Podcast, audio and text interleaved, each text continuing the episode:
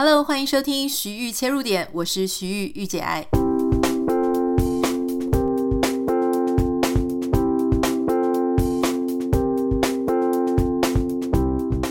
今天非常开心，邀请到一位很厉害的作家。为什么我说他很厉害呢？是因为老实说，我偷偷跟各位讲，他以前还是我的读者。然后我在出第一本书的时候呢，我就常常看到他的 ID 会留一些非常有知识性的留言。而且说真的，我当时以为他比较关注是爱情的部分，因为我以前出的书是跟爱情有关嘛。那我就发现说，诶，这个人文采蛮好的，这种很特别的留言我都会有一些印象。没有想到他居然。读者读者当着当着就变成作者，而且作者很厉害哦。本人从来没有得过的奖项，一辈子大概也不会得了，他都得了。他出书之后拿到了两次的金鼎奖，两次的吴大猷这个科普书奖哈，还有等一下有多厉害，我待会再慢慢介绍。我们今天很开心为大家邀请到台湾非常知名、出过很多本植物重量级的书的胖胖树王瑞敏。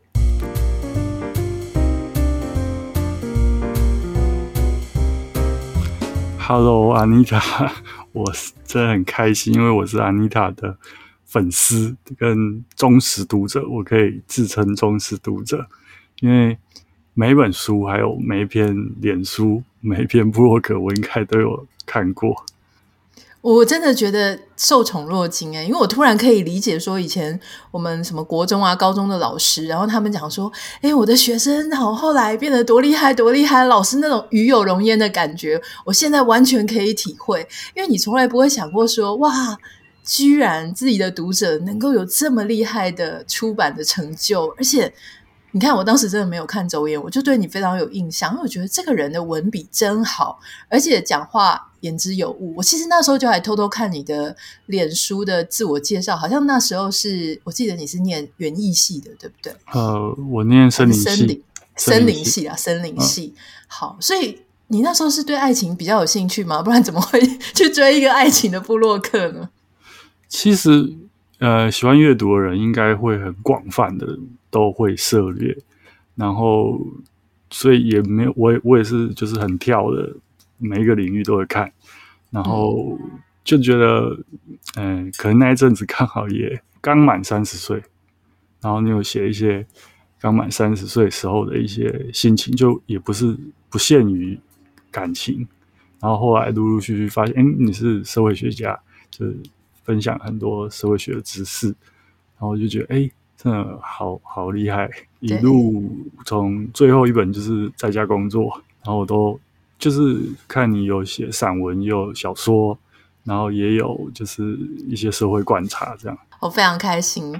我现在要介绍一下胖胖叔的书哈，从他第一本呢。我们讲崭露头角，而且就立刻得到很大的市场成功哦，是看不见的雨林——福尔摩沙雨林植物志。然后后来呢，他陆陆续续出了几本，我我大概没有办法，呃，我不太知道第二本是什么。第二本是《舌尖上的东西》吗？还是悉达多的《舌尖上的东西》？《舌尖上的东西》东南亚美食与蔬果植物志。然后接下来是悉达多的《花园佛系热带植物志》。最新的是。被遗忘的拉美福尔摩沙怀旧植物志，所以你可以发现，就是瑞敏他胖胖树他其实对热带植物有很大的热情。那今天我们邀请到他，是因为他最近做了一件非常疯狂的事情，他做了一个私人的热带植物植物园。其实我一直有一个好奇，就是你怎么会想要做一个私人的热带植物园？而且就我所了解，其实我了解也不多啦，但我至少知道我的故乡屏东好像被归类为热带地区，所以我幻想台湾是不是本来就已经有热带植物了？这样我们还需要一个热带植物园吗？那有什么差别？呃，应该说我从小我就想要有一座热带植物园。因为喜欢我我我是很一般的小朋友，就是喜小时候喜欢恐龙，然后喜欢昆虫、动物，然后才慢慢变成喜欢植物。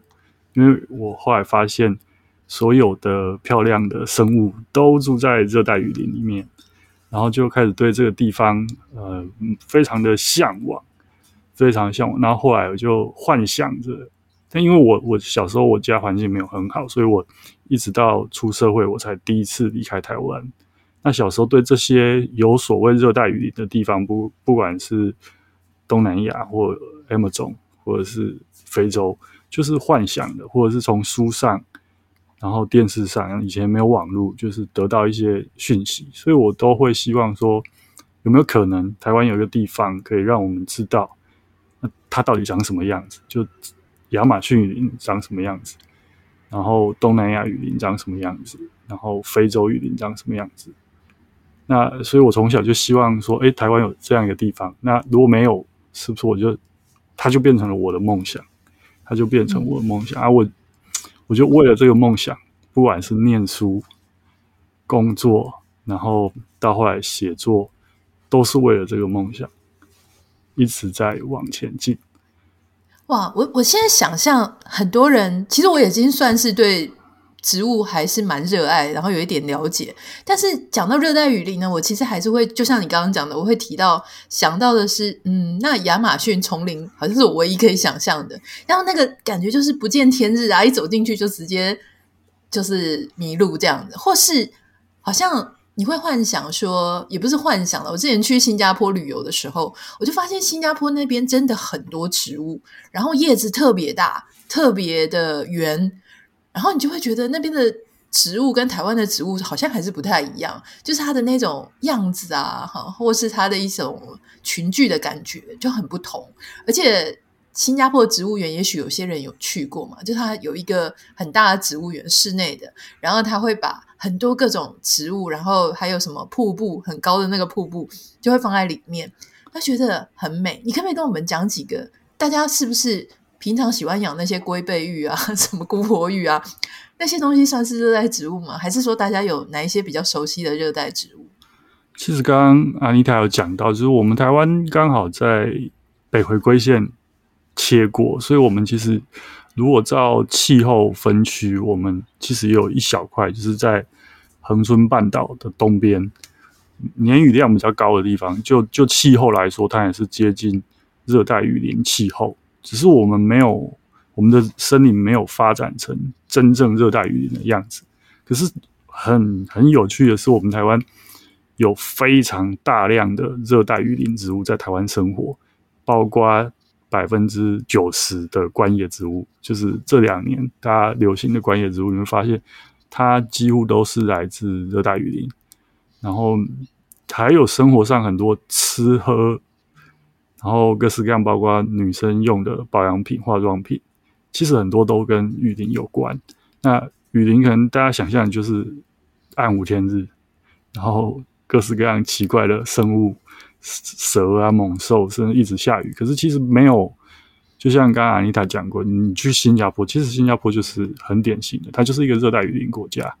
那大家可能都去过雨林，但因为你没有真的进到原始森林，所以你你不知道哦，原来你已经到热带雨林了，就是会会有这样的错觉。像你刚刚讲的，就是说最近因为观观观叶植物非常的流行，然后呢，你知道我我其实是在美国，在南加州这个非常干燥的地方，我才开始爱上植物，然后才开始养，然后就发现观叶植物在这里真的很贵，而且好多很难养。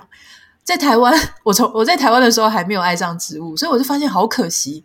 因为你在这里要养一个铁线蕨，有多难养？就他们为了要养铁线蕨啊、鹿角蕨，他们还要开什么加湿器？那加湿器是什么？就是就是我们在喷那个精油的那种水的雾气哦。就大家、嗯、对大家就这样子家里弄了好几个，然后在那边开店浪费电。然后一定要要把那个养好鹿角蕨，这个很困难，就是大家养来养去，就是没有办法像在台湾养的那么好。像我为了那个铁线蕨，我真的是用用尽了方法，因为我们这里真的很干，可是铁线蕨必须要潮湿，所以我就放在这个厨房的水槽旁边，又放在人家说要放在浴室，最好是去洗澡的时候用它的蒸汽，可是怎么样都不够啊，就养的要死不活。现在就把它丢在外面，放在树跟树的下面哈，然后是一个。一浇水，它就会一直滴滴答答的，好像目前看起来还可以。那在台湾是不是这些问题都都没有？而且铁线蕨是不是听说在水沟里养是真的是很容易？就因为我们台湾真的非常的湿热，就是我们所有东西放着，呃，水果、蔬菜，最后就是走上腐烂发霉。可是像加州或大家有去过比较干燥的国家，放着就是越越来越越缩水，一直缩水，最后扁掉而已。所以我们的气候真的很适合这些植物，就是不要理它。像我常常开玩笑说，台北就是水沟盖掀开，下面就是。路诶，就是铁线蕨，然后杉树，然后甚至潮湿到有一些鹿角蕨，现在会在台北市的行道树上面自己长出来，只是很高，很高。鹿角蕨很贵耶，在这边就是它是很稀有的。呃，没有没有没有，就是就是比较便宜的种类，然后有一些它就会自己在呃台台北市是特别潮湿的地方，就是北部东部。那中南部其实也比较起来，还是跟国外干燥比起来，还是潮湿，所以我们种这些观叶植物相对的是很好照顾。我都说，像我就是把它放着，不要理它，它就活得好好的，就放在树荫下。你你需要每天浇水吗？在台湾？呃，夏天可能要，如果没有没有下雨的话，就是可能要。那冬天就不用。嗯，因为毕竟我不是种在地上，我是种在花盆里面。那树的部分我就要浇水，那草的话就它就会顺便一起被浇水了。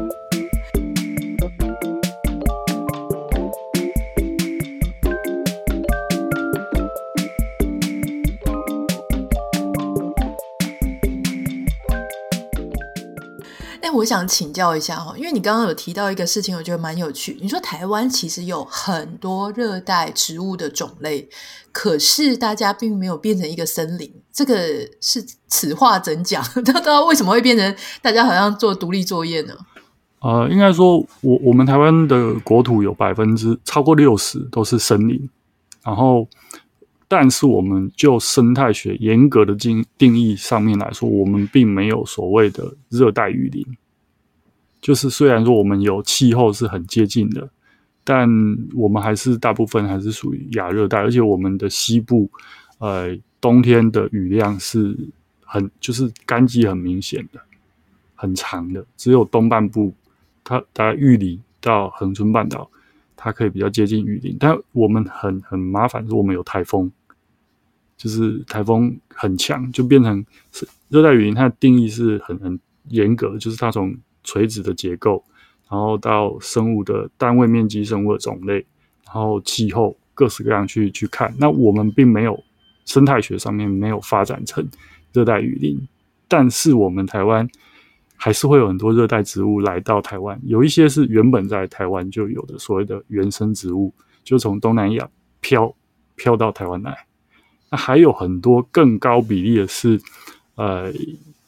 各时期，特别是日本人在台湾的时候，因为日本对热带一直有一个憧憬，然后他们想要把台湾建立成一个热带的基地，然后从台湾开始往南去侵略其他国家。那他就从所谓的南洋收集了各式各样的奇怪的植物，然后通通带回来台湾。然后，所以，所以我以前就在想，我我要。建立多热带雨林植物园，那我要种什么？那台湾有没有？然后就陆陆续续发现，哎，好像不是只有日本，就从原住民，然后荷兰，然后还有华南的移民，然后甚至现在的新移民，都带了大量的热带雨林植物带来到台湾。然后可能大家因为融入我们的生活，大家太熟悉了，所以不晓得原来这个东西就是热带雨林植物。我觉得你刚刚讲了一个很有趣的，是关于殖民的历史哦。那些殖民的历史，他们其实也造成了植物的迁移啦。哈。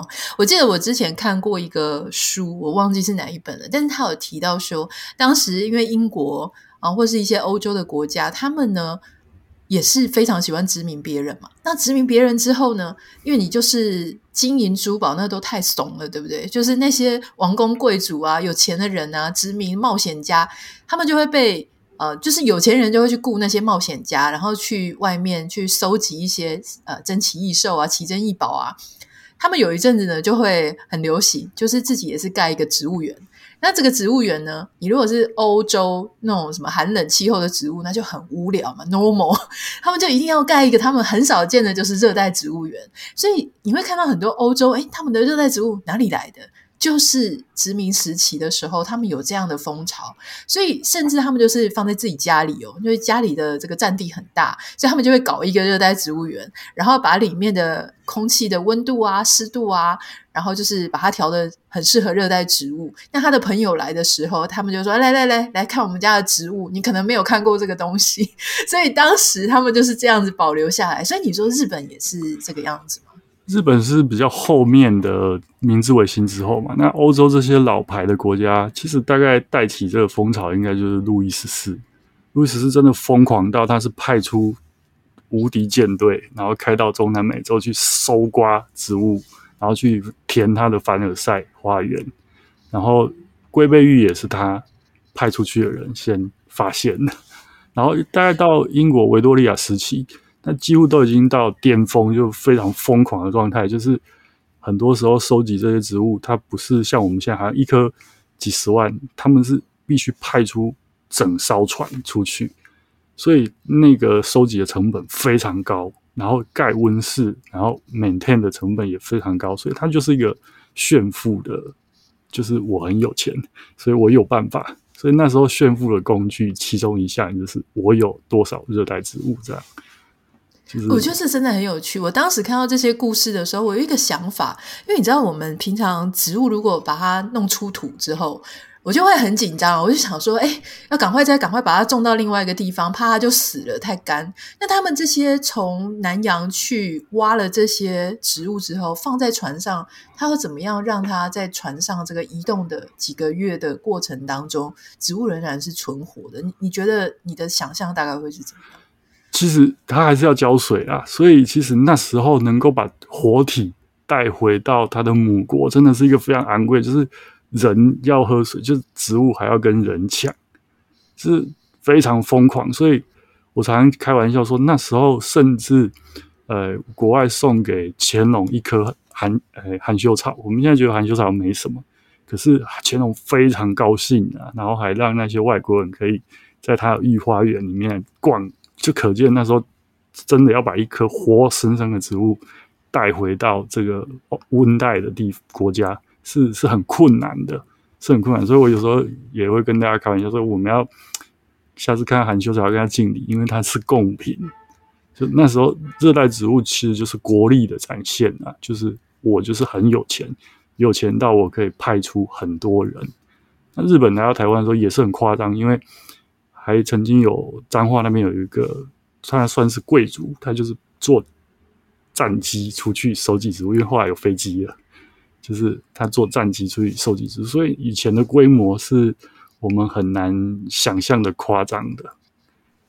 那我很好奇，你现在要有一个自己的私人的热带植物园了，你要做跟王公贵胄一样的事情，你在收集这个植物的过程当中。辛不辛苦，难不难？你所有的东西都是台湾找来的吗？还是说你有什么？你在做、你在想、跟你在做的时候，你有发现这当中的难易程度的落差吗？呃，我我跟安妮塔应该是同一个上个世纪就出生的人。以前的资讯真的不发达，所以我们想要知道什么，就只能从书本、书本。嗯。所以我以前在大学以前，我花了非常多的时间在。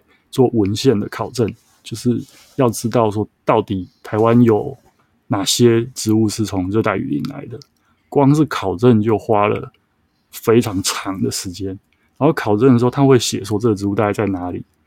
但日本交接的时候，嗯、因为战乱、二战嘛，所以没有交接的那么完整。所以有些植物可能我去植物园几十次才找到。然后还发现，哎，不是在这里，是在它就是记录的位置是有问题的，然后在另外一个地方找到，所以光找有一些有些种类就找很多，但是还是要感谢现在这个智慧手机，因为大家很方便，要问奇怪植物就会拍照，然后上传社团，然后我们就躲在社团里面，哎，就有一些本来我们以为已经消失的植物，大概在这十年。又又被看到了，因为它太高了，因为它来台湾太久了，然后它的植物园就是已经突出整座植物园，然后大家就想说，哎，植物园，大家的想象可能就是台北植物园，那有什么难的？可是中南部很多植物园是，你你是跨不进去的，就是它就已经荒烟蔓草的一段时间，在我念书的时候，就是它是已经接近丛林的那种状态，所以要找植物是不太容易的。刚刚讲的中南部的植物园会荒烟蔓草，是因为没有人在整理吗？还是说，呃，它是它是一个机构吗？还是呃，就只是原生的？我我们台湾几座植物园，从台北植物园，然后新竹呃竹科有一个高峰植物园，可能大家比较没有听过。然后竹山有一个叫夏平热带植物园，在嗯，这个是属于台大实验林。然后嘉义也有一个嘉义植物园，然后。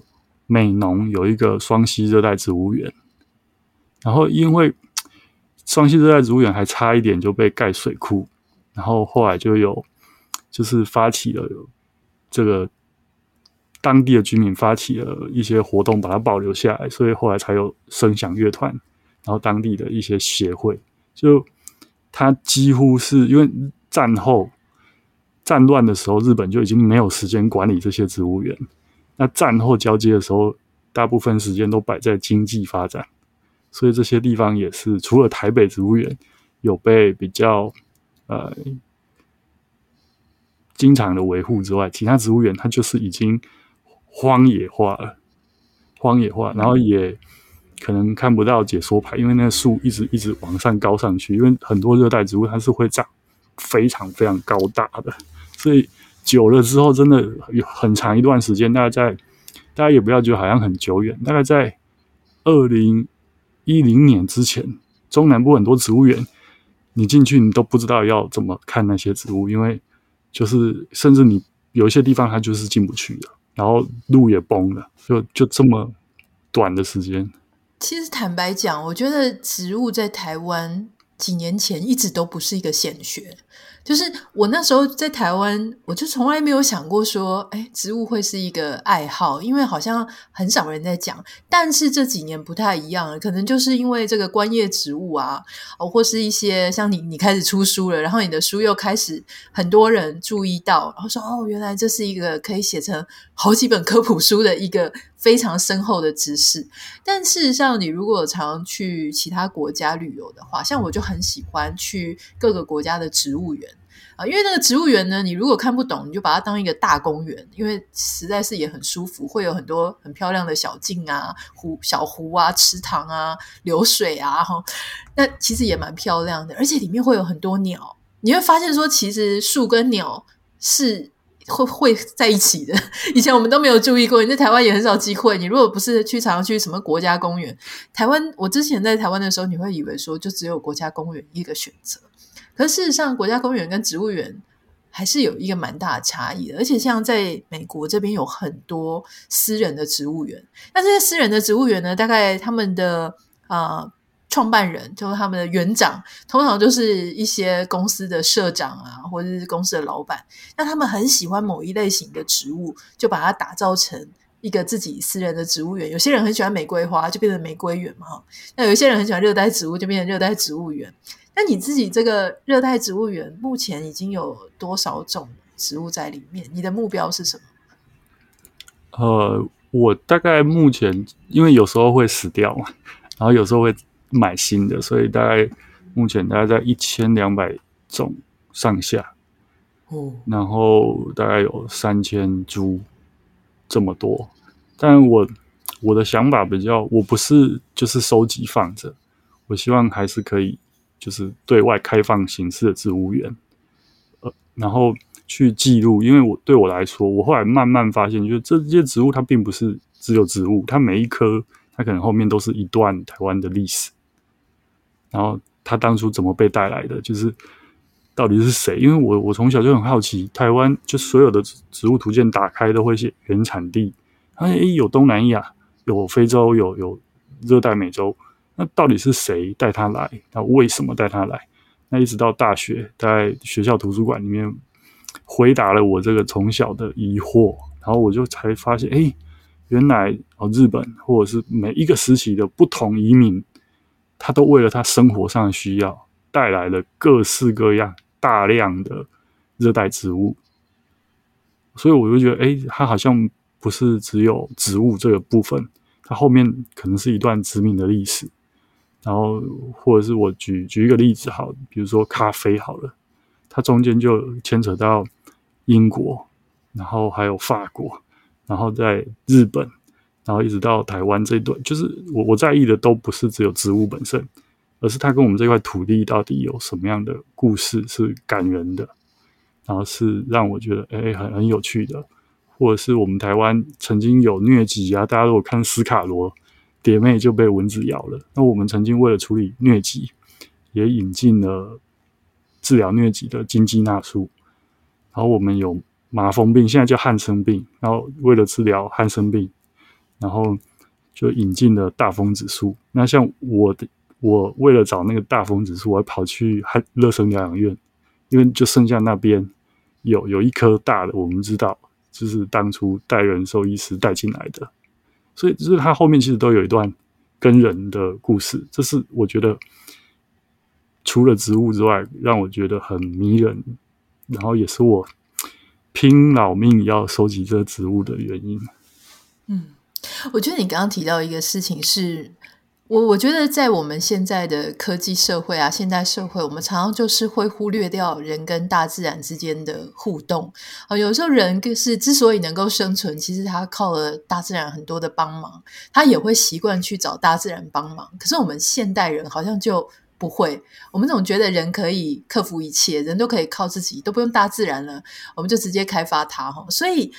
我我觉得你背后提到这个事情，像我刚刚也在想，我想说他们到底有什么需求，需要把热带植物带来？刚刚你提到有一些是医疗治疗的，那我相信有一些就是饮食习惯，也许有一些是做武器呀、武力呀，或是一些建材上面等等的。我相信这个是是蛮多的。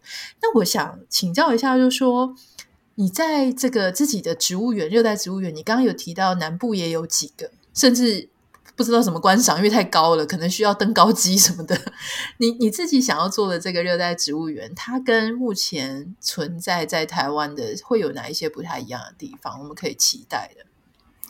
呃，是我我先讲最后最后完成我最终极的想法，嗯、就是我会有时候也会问我的好朋友说：“诶，如果国外的朋友来台湾，你会带他去一零一还是台北植物园？”这很现实的，就是很多人可能会带他去台北一零一。那可是我说，那可是你去假设前一阵子你去参加英国女王的丧礼，你一定会去 QGARD 或者是你去新加坡，你你一定会经过樟宜机场，你会去海湾植物园。那大家去东京会去新宿御苑。那我说，那为什么你不带你的朋友参观台湾的植物园？一来就是我也不晓得为什么那时候日本留在台湾的植物园都好小，就是大概就是七八公顷。刚刚我讲国外这些大的植物园，大概就是五六十到一一两百公顷这么大的规模。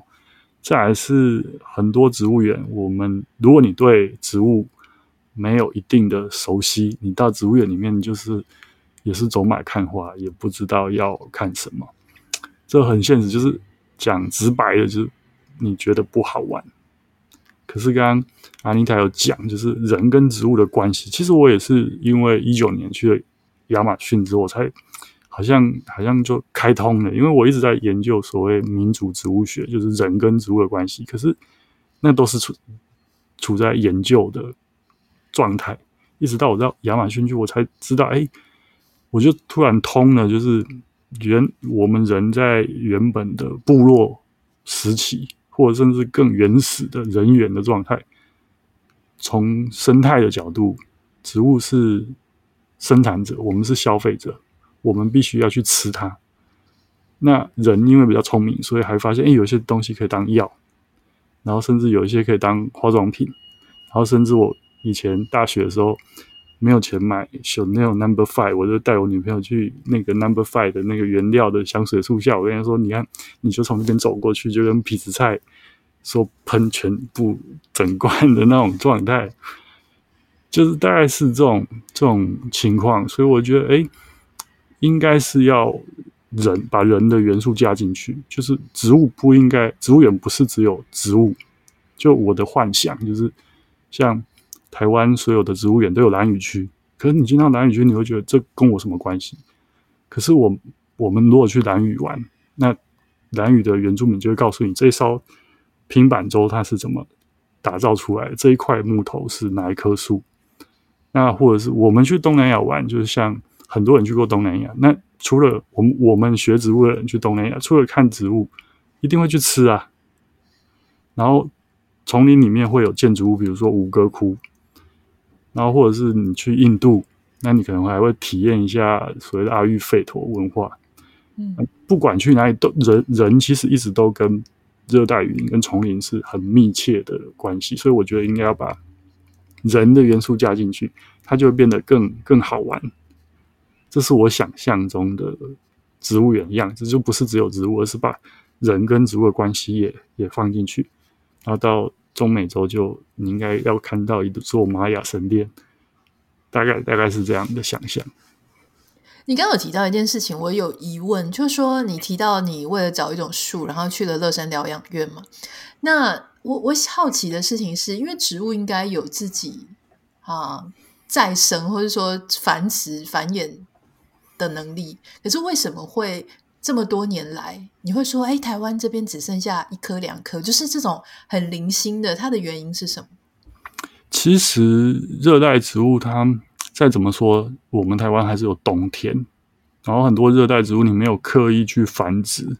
它就是它，它的小苗是没有办法自己长出来的，就是它，它也许会结果，但是它小苗发芽之后，它是没有办法度冬，或者是它根本你没有特别处理，它是不会发芽的。那当初这些树，我们以前在念书的时候，老师都说这个高普考不会考，有兴趣你就自己看，就是就是好像好像不是很重要，可是明明台湾就是有一些树，它就是有一两棵。然后我就去找这些这些树，因为我觉得它如果死掉了，因为我在找的过程确实有一些树就死掉了。那原本可能日本就剩下那一棵，那我去找到还没有等到结果，它就死掉，就就再也没有了。当然再引进那是另外，因为我不做引进植物这件事情，我就是单纯收集台湾有。那我就一直在等它的开花结果。那很多植物真的是，特别是这些热带植物，如果大家有种过观叶，你会发现。他的 baby 的状态是很很难照顾的，就是他特别怕冷，然后甚至我开玩笑说他就是有公主病啊。那一直要到可能稍微大一点，它变成小树了，它才有办法度过台湾的冬天。所以它没有办法自己自己繁，就是自己一代一代，它毕竟不是台湾原生的植物。嗯嗯。那我我蛮好奇的事情是，你这么喜欢热带植物，但事实上，我觉得像我自己去寒带啊，什么加拿大啊，或者哪里，我就会觉得，其实寒带植物也很漂亮啊，就是针叶林啊，很高耸啊，然后感觉寒带植物也可以活很久的感觉。那我很想请教你，在你的眼里，一个热带植物专家的眼里，热带植物的魅力到底在哪里？我我要先帮自己澄清一下，就是我并没有不喜欢温带植物。我也没有不喜欢什么多肉，其实我都喜欢。就喜欢植物的人一定是所有植物都喜欢，可是植物真的太多了，然后一定要帮自己画一个范围，就是我就把认识的焦点放在这个范围里面。那热带植物就是热带雨林，它在陆地上面积其实不到百分之十，可是地球上有超过一半陆地上的生物是活在热带雨林里面。那一开始欧洲人到热带雨林就觉得。这很单调，都是绿的，终年都是绿的，也不会，好像也不会落叶。可是后来慢慢发现，好像不是这样，因为热带植物它有它的魅力。比如说，你会发现它有像龟背玉会有洞洞，然后很多植物会有斑，就是它的斑是天然的。那我也说，它绝对不是为了让我们观赏，让我们把它放在家里，它才长出这样。它其实是为了欺骗吃植物的那些虫啊或动物。然后为了生存，然后有这样的所谓欺骗动物的行为，然后或者是为了吸收阳光，争就是抢夺阳光，它的生存策略。那甚至有一些花就直接开在树干上面，然后会开在树根上面，就是很很有趣的。就是那每一每一种植物，它一定会对应到某一种动物，因为它一定要有动物去帮它授粉。那比如说像呃亚马逊就有一些所谓的兰花蜜蜂，那它们跟一般台湾的蜜蜂不太一样，它是独居的。那我我刚讲，哎，独居，那你怎么吸引雌蜂？它就会去一些兰花很香的兰花上面去采那个很香的香气，然后戴在它的大腿上面，然后跑到特定的地方，然后去把那个香气抖出来，然后告诉雌蜂说：“我在这里，我在这里。”就是其实都会，它背后会有这个关联性，就是我觉得是很很奇妙。就是越了解大自然，你会觉得。这这东西真的是上帝创造的吗？就是会觉得它复杂到你会觉得这很难是被创造的，然后越了解你会觉得自己很无知，因为每天都会突出现一个你又没有听过的生态现象，永远会有例外，然后永远有奇怪的科学家还没有办法解释它为什么要长成这样的那种生物存在丛林里面，这是我觉得很有趣，就是因为现在不用考试了。就是单纯就是求知，然后就觉得哎，这个东西怎么会长成这样？好有趣哦！我不太知道那个斑点秋海棠是不是也算是热带植物。可是我也是养了它之后，我一开始是喜欢上面那个斑点，就好几个白色的斑，好可爱。可是后来我在白天的时候看到它，因为它的背面是红色的，而且有荧光，哎。它的那个是有银粉的那种感觉。你刚刚提到说，其实这些植物你表面上看过去好像啊就是这样子，然后它取名，你看它叫斑点秋海棠，它不是叫什么荧光粉秋海棠，你就非得要有一天在不同的光线、不同的环境下去仔细看这些植物的时候，你就发现其实每种植物都有它很有特色的地方。那我刚刚觉得，其实我。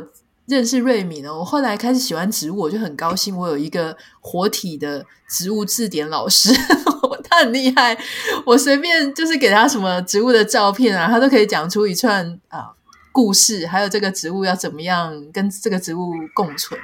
但我其实印象最深刻的是，你刚刚有提到一件事，就是其实真的喜欢植物的人，他不会去区分说我只喜欢温带，或我只喜欢热带，他可能会有他比较。偏好的，或是他比较专精的，可是应该是对整个大自然都会有喜好，会有崇敬。其实我自己就很明显，我那时候不喜欢植物的时候啊，我刚开始种玫瑰，那玫瑰上面会有很多什么蚜虫，各种虫，我真是气到一种，我宁可不要养玫瑰了，我也不要家里出现那些虫。那你知道，那种就是一个很很世俗啊，大家都在都是这样子。你家如果出现一只害虫，什么你你。以前觉得是害虫的，例如说什么蜘蛛、蟑螂、呃，这个地鼠什么之类的，你就会很想把它弄死。你就会觉得说，今天就是一定要跟你拼个你死我活，不是你留就是我留。